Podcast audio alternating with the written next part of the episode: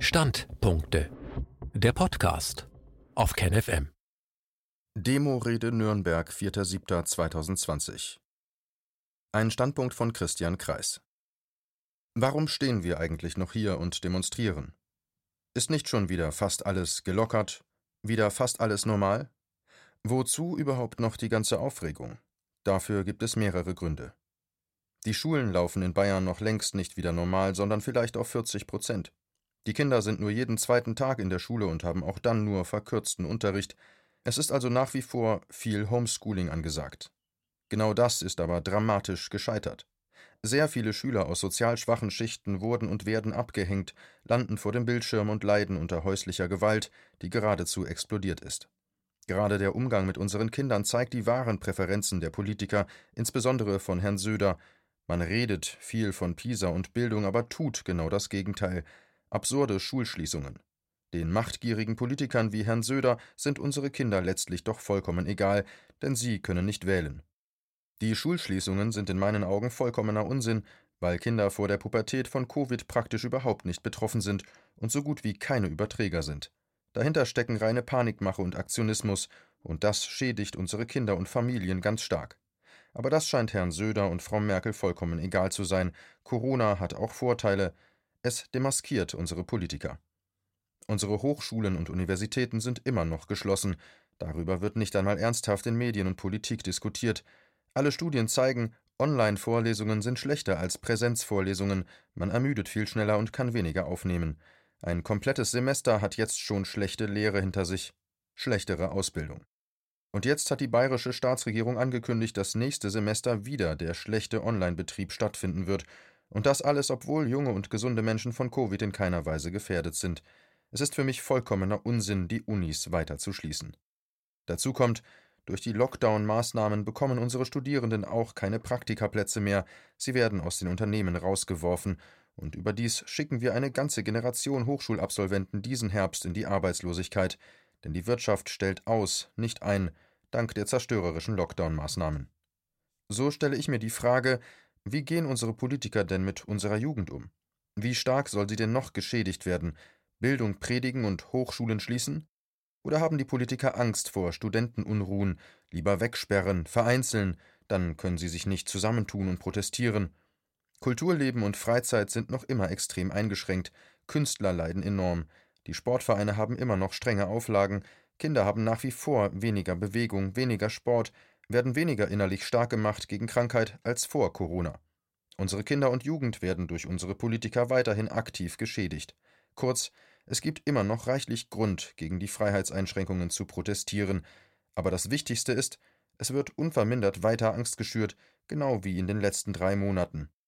Politiker und Medien betreiben unverändert gezielt, bewusst und wahrheitswidrig Angstpolitik. Ich wiederhole, Frau Merkel sagte im Mai, Corona ist und bleibt also eine Gefahr für jede und jeden von uns. Das ist eine objektive Unwahrheit, und wenn sie das wusste, dann war das eine Lüge von Frau Merkel. Denn Corona ist keine Gefahr für den Großteil aller Bürger, das bestätigen täglich aufs Neue alle Statistiken, Beispiel Ischgl. Also das Angstmantra wird weiter verkündet. Besonders beliebt ist jetzt das Schüren von Angst vor der zweiten Welle dass Angst bewusst und wahrheitswidrig in der Bevölkerung verbreitet werden soll, insbesondere bei jungen Menschen und Kindern, die ja von Corona so gut wie überhaupt nicht betroffen sind, zeigt ein internes Strategiepapier der Bundesregierung, das ans Tageslicht kam. In dieses Angstrepertoire gehört meiner Einschätzung nach an ganz oberer Stelle die Maskenpflicht, diese unmenschlichen, entstellenden, selbst medizinisch hoch umstrittenen Gesichtsmasken, die einige Länder längst abgeschafft haben. Aber abschaffen widerspräche ja dem internen Angststrategiepapier der Bundesregierung und zur Angststrategie gehört auch die absurde Tracking-App. Auch sie erinnert ihre freiwilligen Installateure tagtäglich daran, dass sie ständig Grund zur Angst haben. Kurz, die Angst soll weiterhin aufrechterhalten werden, wider jegliche Vernunft, denn diese Angst ist nützlich, Angst ist Macht.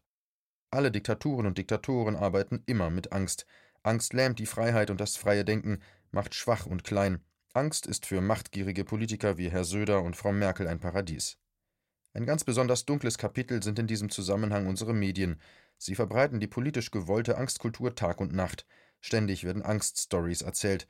Sie verbreiten eine Diffamierungskultur gegenüber Andersdenkenden.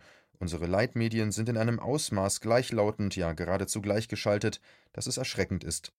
Dazu kommt, Es herrscht ganz offen Zensur in unserem Land. YouTube nimmt politisch unkorrekte Videos kommentarlos aus dem Netz. Führende Journalisten von ARD und ZDF erzählten mir ganz offen, dass über bestimmte Inhalte nicht berichtet werden darf. Das gleiche gilt für Privatmedien. Ein aktuelles Beispiel. Die Süddeutsche Zeitung berichtete zu der Anti-Corona-Demo in München vom letzten Wochenende. In etwa acht Zeilen Text waren vier Fehldarstellungen. Es war ein bewusstes Schlechtmachen, Verdrehen und Irreführen. Solch schlechte Presse treibt ja die Leser geradezu in die Arme von Alternativmedien.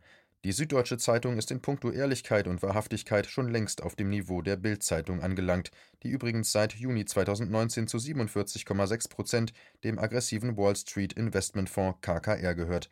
Daher werden wir bestimmte Dinge bei Bild, Welt usw. So sicherlich nicht lesen. Ich habe den Eindruck, dass die Leitmedien eigentlich nur mehr die Lobbyisten, Milliardärs- und Regierungsmeinung breittreten und wiederkäuen. Wer sich heute noch wahrheitsgemäß oder ehrlich über die Lage unterrichten will, kann dies in den Leitmedien kaum. Ich möchte sie lieber Leitmedien mit D nennen, denn ich leide sehr darunter. Die bisherigen Lockdown-Maßnahmen und die systematische Angsterzeugung haben uns stark steigende häusliche Gewalt, steigenden Alkohol- und Zigarettenkonsum und steigendes Übergewicht gebracht. Sie haben uns von der frischen Luft weggesperrt und Bewegung im Freien eingeschränkt. Sie haben viele Operationen und Arztbesuche verhindert. Kurz, sie haben uns kranker gemacht. Wir bräuchten etwas ganz anderes. Wir bräuchten einen Lockdown für das, was uns krank macht. Für die industrielle Großlandwirtschaft, für die Massentierhaltung. Wir bräuchten einen Lockdown für Glyphosat, für Nestlé, Coca-Cola, McDonalds. Und wir bräuchten ein Ausschalten des Profitmaximierungsprinzips in der Gesundheitsbranche. Das Schlimmste, was den Pharmakonzernen passieren könnte, wären gesunde Menschen. Dann würden die Gewinne einbrechen. Pharmakonzerne brauchen medikamentenabhängige, impfabhängige Menschen. Diesen Gedanken sollten wir einmal gründlich zu Ende denken. Gewinnmaximierende Pharmaunternehmen haben kein Interesse an gesunden Menschen. Im Gegenteil. Das gleiche gilt für gewinnmaximierende private Krankenhäuser. Weg mit gewinnmaximierenden Privatkliniken. Sie dürfen nur in der Form einer GmbH geführt werden, einer gemeinnützigen GmbH. Auch Pharmaunternehmen dürften langfristig nur als GmbH geführt werden. Gesundheit und Medikamente sind ein öffentliches Gut, kein Privatgut, Herr Spahn. Gewinnmaximierung im Gesundheitssektor macht uns krank. Kommen wir zur Ökonomie. Die weltweit nach westlichem Vorbild eingeführten Lockdown-Maßnahmen ruinieren die Weltwirtschaft in einem Ausmaß, das ich noch nie in der Geschichte gesehen habe. Laut UNO sind weltweit 1,6 Milliarden Menschen vom akuten Verlust ihrer Lebensgrundlagen bedroht. Die Zahl der Hungernden wird sich laut Wall Street Journal allein dieses Jahr von 130 auf 260 Millionen Menschen verdoppeln. Wir schicken Dutzende Millionen Menschen sehenden Auges in den Hungertod, darunter besonders viele Kinder, besonders viele farbige, besonders viele Mädchen. Die Schäden aus den Lockdown-Maßnahmen nach unserem Vorbild, nach dem Vorbild der Industrienationen, stehen in keinerlei Verhältnis zum Nutzen. Wir haben hier jegliches Augenmaß verloren. Die Kur ist zehn bis hundertmal schlimmer als die Krankheit. Durch den Lockdown werden allein in unserem Land vermutlich hundertmal so viele Lebensjahre vernichtet wie gerettet. Zurück zur Eingangsfrage. Warum protestieren wir trotz der Lockerungsmaßnahmen weiter? Weil die treibenden Kräfte im Hintergrund unverändert wirksam sind. Die Profiteure der Angst und der Lockdowns sind bestimmte Großkonzerne und Milliardäre. Es wird durch die Lockdowns eine riesige Bereinigungswelle kommen, und das ist von bestimmten Gruppierungen gewollt, denn Massenpleiten und Massenarbeitslosigkeit sind äußerst vorteilhaft für bestimmte Spekulanten. Es gibt ganz große Profiteure der kommenden Insolvenzwelle. Ein Beispiel am Kursabsturz von Wirecard hat eine Gruppe von Short-Spekulanten, die auf sinkende Kurse wetten, laut Wall Street Journal an zwei Tagen 2,6 Milliarden Dollar Gewinne gemacht. Das ist ein erster Vorgeschmack. Wir bekommen eine Ahnung, welche Gewinne erst locken, wenn ganze Industriebranchen, ganze Volkswirtschaften kollabieren. Und die Politik schaut zu. Die sogenannte Sanierung der Lufthansa ist ein Skandal für sich. Hemmungslose Spekulanten, besser wäre eigentlich der Ausdruck Verbrecher, Wirtschaftskriminelle, kaufen sich billig ein und erpressen hinterher die Regierung, und die Regierung macht mit. Leben wir nicht schon längst in einem großen Räuberwesen, einer Kleptokratie? Die Kleinen hängt man bzw. lässt man pleite gehen, die Großen hofiert man, statt sie einzusperren. Ähnlich wie in früheren Wirtschaftskrisen wird es auch diesmal ganz große Profiteure der Angst, Profiteure der Lockdowns, Profiteure der Pleitewellen geben. Die Großen werden die Kleinen fressen und wollen die Kleinen fressen. Dafür wird die Angst täglich aufs Neue geschürt. Jeder Tag länger Lockdown ist ein Segen für bestimmte große Konzerne und ihre Eigentümer, die auf riesigen Bargeldsummen sitzen. Jeder Tag zusätzlicher Lockdown bedeutet das Ausschalten von weiteren zigtausend kleinen und mittelständischen Konkurrenten, deren Marktanteile man hinterher billig oder kostenlos übernehmen kann. Je größer die geschürte Angst in der Bevölkerung, desto leichter kann man strenge und lange Lockdown-Maßnahmen politisch rechtfertigen, möglichst lange Maskenpflicht, möglichst lange Unischließungen, möglichst viele Tracking-Apps, möglichst lange Schließungen, Distanzierungen, Aushebelungen der Grundrechte aller Art. Ich gehe davon aus, dass bestimmte Marktführer und die größten der Großen in fünf oder zehn Jahren noch viel größer sein werden als heute, insbesondere die Eigentümer dahinter, die Milliardäre. Die Macht der Mächtigen wird durch die Covid-Lockdowns ungemein vergrößert, zu Lasten des Mittelstandes, der Arbeitnehmer, der Armen, der Kinder, der Farbigen der dritten Welt. Und damit komme ich zum entscheidenden Punkt. Die Bündelung von Macht in den Händen sehr weniger, sehr vermögender, nicht demokratisch gewählter Menschen nimmt durch die Lockdowns und durch die bewusste Angstverbreitung dramatisch zu. Bündel heißt auf Italienisch il fascio. Daher kommt der Begriff Faschismus.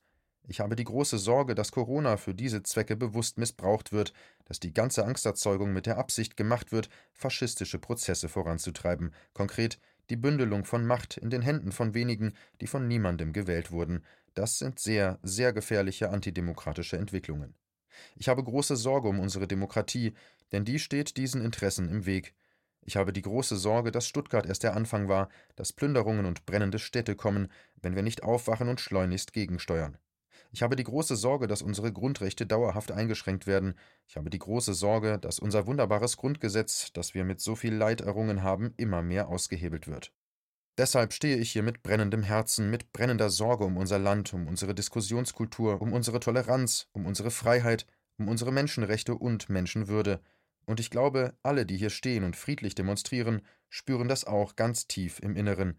Irgendetwas läuft hier fundamental falsch. Irgendetwas läuft hier sehr gefährlich. Dagegen will ich mich wehren. Das spüren, glaube ich, irgendwie alle, die hier sind. Wir müssen aufwachen und uns wehren. Deshalb sind wir hier auf dieser friedlichen Demo, für Freiheit, für Demokratie, für Menschenwürde und für unsere kostbaren Grundrechte.